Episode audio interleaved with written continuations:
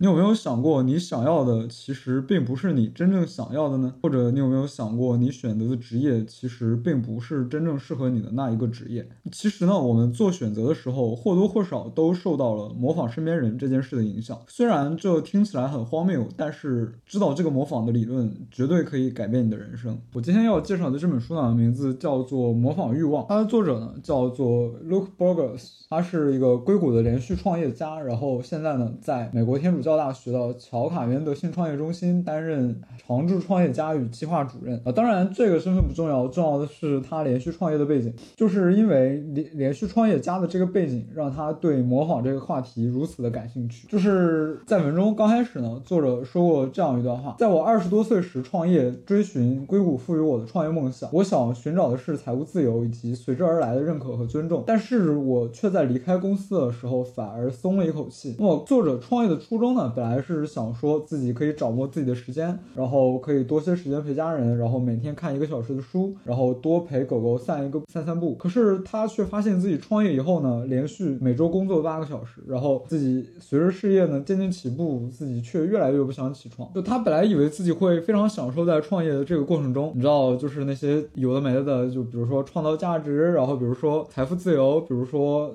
什么自主工作之类的。但是他却发现这些他并不想。享受，并且在前期呢，他几乎都是在忙嘛。然后他以为创业可以给自己带来相当大的满足感，因为他创造了价值，然后做了自己想做的事情。但是他却发现，结果恰恰相反，创业呢不但没有给他带来更多的满足，反而带来了更多的失去。于是作者就开始很好奇，自己为什么在离开公司的那一刻，在被外界看来很失败的那一刻，却感觉轻松呢？而在公司里当 CEO，让人看起来光鲜亮丽的时候，却觉得失败。于是呢，作者就陷入了一种。意义感的危机。于是作者在最后一次创业失败以后呢，就是每天泡在图书馆里面，然后去看各种各样的书著作，然后研究自己当时为什么会那个样子。然后于是呢，在一个朋友的推荐之下，作者就接触到了这个叫做吉拉尔的教授的思想。他发现这个思想真正的解释了他为什么陷入到当时的那种困境里面，以及这个思想改变了他的人生。相信提到吉拉尔这个名字，大家可能都不熟，但是他是一个社会学家，他是法国人，但是是在美国担任教职。当然，可能首先说到社会学家，大家脑袋里面就已经没有一个准确的名字了。其实我也一样，但是呢，这个吉拉尔这个人呢，他确实被誉为二十一世纪最重要的社会学家之一。就是说，如果你要理解二十一世纪的社会是为什么要这样运转的，以及这个社会的底层逻辑，那么他的书就几乎是必读的。但是我们不熟悉他的原因，是因为他的著作大多是法。法语，所以才没有在英语世界有这么大的影响力。而他的一生呢，也默默无闻。不过说起下面这一一位呢，你就可以知道他的这个理论是多么的影响深远。这个人呢，叫做 Peter Thiel，不知道大家熟不熟悉？他是一个非常著名的人。他曾经跟 Elon Musk 共同创立了 PayPal，然后并且呢，也是 Facebook 第一个投资人，呃，并且呢，也是那本非常著名的《从零到一》的作者。而这个 Peter Thiel 呢，他就是吉拉尔的门徒，忠实门徒。因为 Peter Thiel 他是在斯坦福期间从。师从过吉拉尔一段时间，然后他真正接触到了吉拉尔的这个叫做模仿的思想体系。而他投资 Facebook 的原因呢，他也看穿了，其实 Facebook 最重要的本质呢，是因为它是一个模仿网络，是一个欲望网络，它可以无限的放大人们的欲望，于是 Facebook 可以持续不断的创造巨大的商业价值，然后导致他成功的投资了 Facebook。在他接触到这个思想的时候呢，他发现这个思想极大的给他造成了认知上的转变，接触到他的。思想之后呢，他没有立刻转换人生的跑道，而是说像普通人一样，他先找了一份金融工作，紧接着又上法学院。你知道这个金融和法学院都是两个收入比较高的行业吗？但是他却感到迷茫。他说：“我追求这些高超高速竞争的跑道的事物，都是出于那些不好的社会原因。当我意识到这一点，我遇到人生的核心危机，就是说他并不喜欢这两个行业，但是他却去追寻这两个行业的职业生涯。那么于是呢，他开始逐步认识到吉拉尔这个框架的重要性，并且呢，也在。在逐渐认知的过程中，改变了自己的人生。哦，他发现这个吉拉尔的观点极大的与我们现代社会主张的那种人人是自由、平等，并且原子化、有能力改变决定自己人生的想法背道而驰。但事实上，人们却受到欲望这种东西的控制，而这种欲望呢，其实就像重力一样，它紧紧的锁死了每一个人。好，那么这本书到底在讲什么呢？这本书主要介绍了吉拉尔这个模仿著名的模仿理论，并且生动的说明了模仿如何像重力一样作用于我们个人以及社会。然后。比如说，他是如何引引领我们走上那些我们不想或者是并不真正喜欢的人生道路的？比方说，这个模模仿理论在商业世界是如何被商人应用来把物品卖给你的，以及这个模仿框架给社会带来了哪些危害。加尔甚至还指出了在原始社会我们人类驯化猫猫狗狗的原因。最开始呢，人类并不是想把猫狗作为家庭成员和他们一起生活，所以才驯化它们的，而是说我们驯化猫狗的原始动机其实是作为社群内部的祭品。加尔就指出，因为当献祭品与献祭者的相似级越高，那么这个献祭的过程便越有效，便越可以转化社会矛盾，以及消消除人们身上的那种因为模仿而来的戾气。然后最后呢，也是最重要的是，这本书教给我们一些帮我们对抗有害的模仿的知识，以及帮我们找寻那个带来真正满足感以及意义的欲望。好，那么本期节目呢，我将会介绍我从这本书中学到的三件事。第一件呢是欲望都是模仿来的。那么吉拉尔是如何发现这个叫模仿的框架呢？他在职业生涯早期，他在他被要求教授文学课程，但是刚才说了嘛，吉拉尔其实是一个社会学教授，所以呢，这个文学其实不是他的主营专业，而这门课呢也有很多他没有读过的书籍，所以他往往是读完书就马上紧赶慢赶的去授课。然后由于缺乏正规的训练，又需要快速。速阅读，他开始寻找文本中的模式，然后其中呢，他就发现了一些让让人费解的东西。他发现，似乎这些史上最引人入胜的小说里面，所有的人物都是倚仗别的人物告诉他们什么是值得想要的东西。比方说，堂吉诃德，那么一个西班牙的穷老头为什么要固执的想当骑士呢？这个其实从逻辑上来讲是非常荒谬的。他在其中呢，也发现了模仿在里面所起的作用。因为堂吉诃德其实刚开始想当骑士，是因为他在家里面。面读很多骑士小说，因为但是他只读骑士小说，然后他越读越疯狂，然后他就想说，我也要发扬骑士文化，让骑士文化变得更加壮大。于是他就开始所谓的招兵买马，当然就是招募了一个邻居一样疯的老头，然后并且呢给自家老马套上盔甲，然后出去做一些有的没的的事情。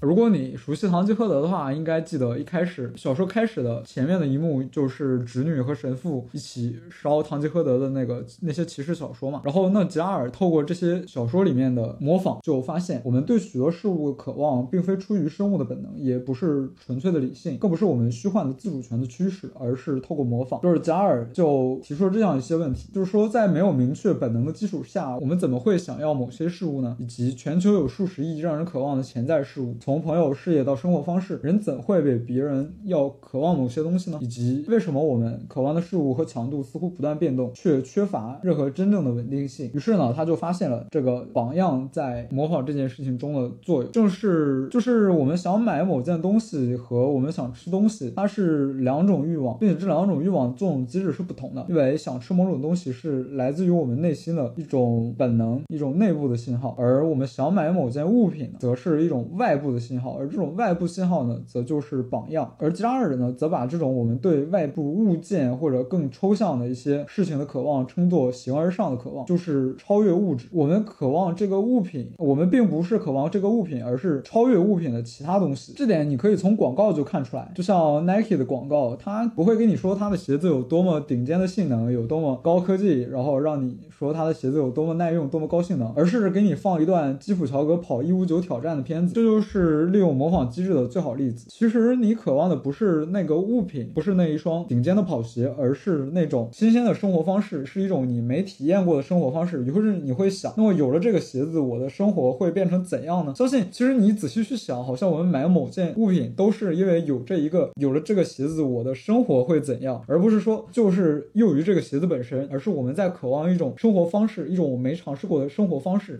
当然，模仿框架并不只在广告这一行业是有应用的，它作用于我们人生的方方面面，作用于我们社会的方方面面，呃，并且呢，它可能在方方面面呢都起到了一定的危害，比比方说。就拿很多人来举例，很多人做人生选择嘛，他们人生选择完全是根据一些根据一些错误的榜样来进行的。比方说，很多人选择成为漫画家，只是因为说他们刚开始很喜欢看漫画，但是他们却发现，我们投入了超多的精力，然后投入超多的金钱，在成为这条这个漫画家的路上，我却发现我自己感到空虚而不是满足。我并不喜欢做漫画家这件事，或者是另外一些人呢，他只是因为某个行业赚得多，然后他便决定进入这个行业。然后长此以往呢，就在这个行业小时候就混混日子嘛。但是到了中年，却发现人生只是虚度。他们完全不喜欢这份工作。就是你，当你问你周围的那些年纪长一些的同事，他们喜欢他们的职业生涯吗？我相信几乎没人回答是喜欢的。就只是混一天算一天，等到月底领工资吧。那么下面我先介绍一下我们模仿与榜样的这个框架，就是说我们榜样主要分为两种，一种叫做名人党，一种叫做叫做新鲜人党。名人党呢，就是那些社交距离与我们非非常远的，就是我们在电视上才能看到的那些大明星，比方说 LeBron James，比方比方说那些当红的歌手这样的。而新鲜人岛呢，则是我们周围社交圈内的人或事物，比方说我们的同学、我们的朋友、我们的同事，这些呢，则是我们社交距离较近、可以直接接触到的人。我们同处于新鲜人岛上。而后者呢，则对我们有更大的且更有更大的影响力，并且造成更坏的影响。就像我们刚刚进入高中或者大学，其实大家都在互相模仿，我们大家都为了成为同一个人而或者成为同一个模样而努力。但其实我们人总是不同的嘛，我们生来就是有人有不同的才能，我们有不同的内在驱动力。而我们在模仿成为某一个标准的同时，所有人都是不快乐的。而这种相似性呢，也常常常造成我们陷入。某种敌对竞争，呃，比方说今天我朋友跟我讲，那烘焙这件事有多么多么的好，然后我想学烘焙，那突然好像烘焙这件事某种意义上变成了我也想做的事，我也想成为一个烘焙专家，于是我们便展开了某种意义上的竞争。然后当这种竞争从烘焙转移到事业、人生上，会发现其实我跟朋友的人生相当于被锁死了。朋友想要某件事情，我也想要；我也想要某件事情，朋友也想要。于是这两个人的人生，作者在文中作比，就是说两个人像坐在。同一辆车子上的人，只是没有人真正操控这个车子行驶的方向，直到车子撞毁。而这些在新鲜人岛的模仿与竞争呢，则塑造了我们新鲜人岛的扭曲的现实。什么是扭曲的现实呢？作者把它比作叫做新鲜人岛的无差异化战争。首先呢，是惊喜感，就是刚才我介绍的，我们想要一种全新的生活方式，一种形而上的欲望。我们想要 A 实现了这个或者买了那个，我的生活会是怎样的呢？我渴望的是这个东西，而不是物品。第二个呢，则是专家崇拜。就是说，人们总喜欢模仿所谓的专家讲话嘛。就是我朋友突然成为了炒股专家，就只是因为他订阅了某个股票的博主的 YouTube。就是他脑呃嘴里面说一大堆玄乎其玄的概念，上来就说 A 股或者 B 股怎么样，但其实他不过只是道听途说，不过只是模仿节目中专家说的话而已。相当于他只是没有经过自己的思考，而只是模仿专家在讲话。但实际上呢，你要问他具体为什么要选 A 股而不是选 B 股？却发现他缺乏实际上的证据。当然，说到其实一些更专业的内容，他也是完全不知道的。而这种对专家的崇拜以及模仿呢，则造造成了人我们现在好像人人都是专家，但其实没有人说得上提供给你真正的证据。第三点呢，则是反身性。反身性是一个叫索罗斯提出的概念。索罗斯不知道大家熟不熟悉，他就是那个动不动就阻击某国的货币的那个人。像他阻击过的英国、泰国，那么所谓的反身性呢，就是这样：某某一年呢，英政府投入重资来支撑英镑汇率稳定，呃，但是呢，索罗斯却说，我赌英镑它无法维持汇率稳定。但是索罗斯压上了好多好多钱来赌英镑无法维持稳定，而其他的投资者呢，相当于接收到了一种信号，于是大家普遍开始对英国的英镑失去信心，而这种失去信心呢，则造成了英镑汇率的下跌。就是这种我们对现实的环境的看法改变了。我们的行为，从而改变了现实，这就叫做反身性。那么在竞争中也是这样的，在敌对竞争中，我们的欲望互相影响，相互牵制。就像刚才我举到和朋友讲烘焙的例子，那么如果你跟你某一个朋友开始展开了全方位的竞争，你就会发现这辆车朝着你们两个人都控制不了的方向走得越来越远，直到撞毁。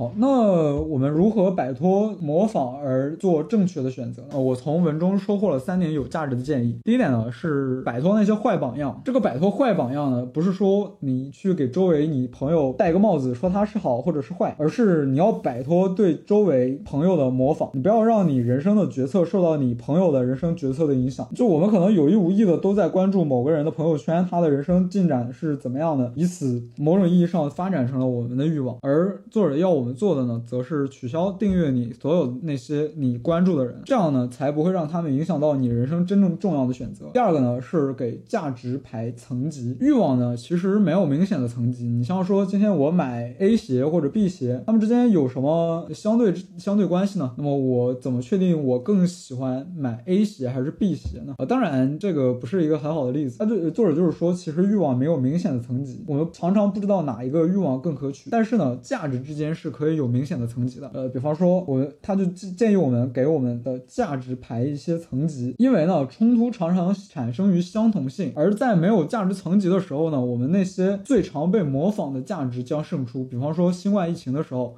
美国大家都在抢厕纸啊，挺有意思的，就是美国好像每年出了什么事情都在抢厕纸，而国内则是抢盐。那么大家抢厕纸，而不是积极的投入防疫，就说明那你就可以看出来模仿在期间所起的作用。就像我之前讲的 The Passless Pass，像 Paul 所列出的单子一样，就是 Paul 的单子上创造大于工作。于是呢，他在旅居台湾期间就拒绝很多 freelancer 的工作，而是转而写了那一本 Passless Pass。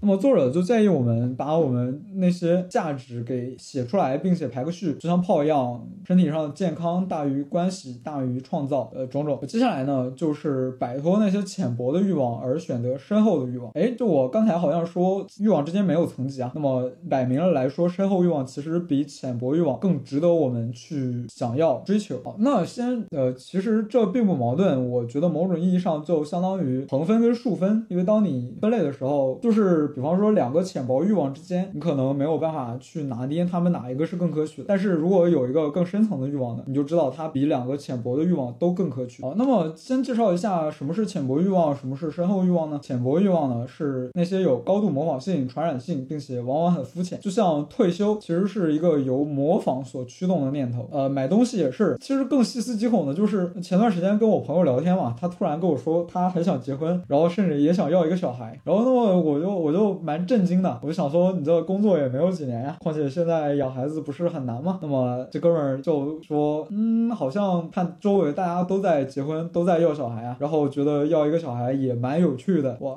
然后当时我我我虽然我虽然知道这不对劲，但是我当时并没有看到这本书，然后直到看到这本书呢，我才知道原来模仿这件事是如此的在我们社会中影响深远。而什么是深厚欲望呢？呃，深厚欲望则是那些不受环境影响，并且能给你带来长。久的满足感以及意义感的事情，就是说你有了深厚欲望呢，你就知道你做这件事马上当下就可以给你获得一些意义感、一些满足感，而浅薄欲望则做不到。就像你上次买东西，你获得了满足感吗？他，你现在想起那件东西，你还会获得满足感吗？显然不是。那么我们该如何摆脱浅薄欲望呢？好，那就是发掘我们的深层欲望嘛。首先呢，要做的就是找一个特定的满足感事件。呃，作者在文中有给出三个标准，第一个是你必须采取行动，你是。主角，而不是被动的接受体验。第二个是你相信你可以做得很好，你做的非常出色。当然，这是你自己的评估，跟其他人没有关系。第三个呢，则是它给你带来满足感，你的行动带来的满足感，甚至可能是喜悦。而这种满足感呢，不像多巴胺带来的那种满足感是暂时的，而这种满足感呢，则是永久的。就是当你日后想到这件事情的时候，你仍然会感到这件事是给你带来满足感的。而与此对应的呢，那些浅薄的欲望呢，带来的则是空虚。叫英文 emptiness，嗯，当然这只是对比相对的，嗯，满足与空虚是一两种相对的感觉。而这件事情呢，我觉得也蛮有体会的。就像在读这本书的时候，我不知道是作者写的原因还是翻译的原因。总之呢，这本书在读有些地方就是比较难理解的，呃，或者也是我自己对社会学并不怎么了解吧，所以有的地方就是没有太理解。但是呃呃，我想起呢，就是在专家模仿的那个方面，呃，作者就讲了一。些有的没的的，然后那我在散步的过程中去再想这件事情，才发现哦，原来所谓的专家模仿，就是指我们跟朋友身边那种，嗯，好像你是某个领域的所谓的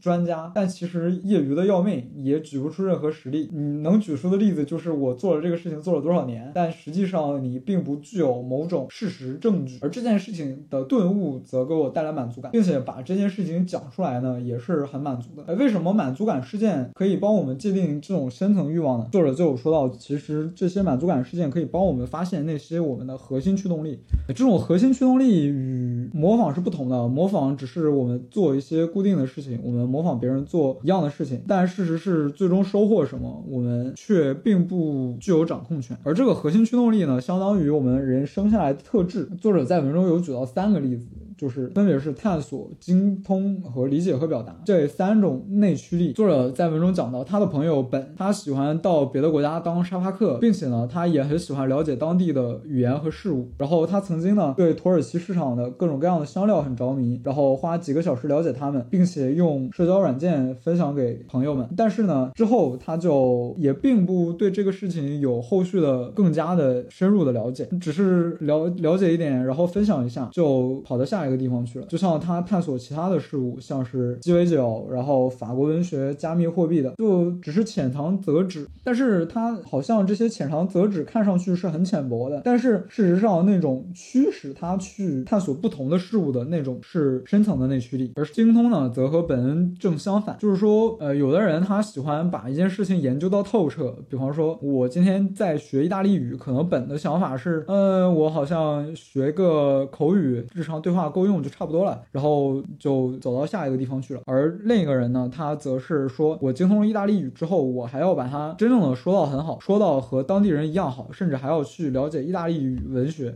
去读意大利语文学的文学经典，最后呢，则是理解和表达。比方说，有的人他觉得啊，我看到了这本书，理解了这个事情，不分享给别人，我就是不舒服；而分享给别人，则让我有那种满足感。呃，当然，这某种意义上好像也是我的内驱力。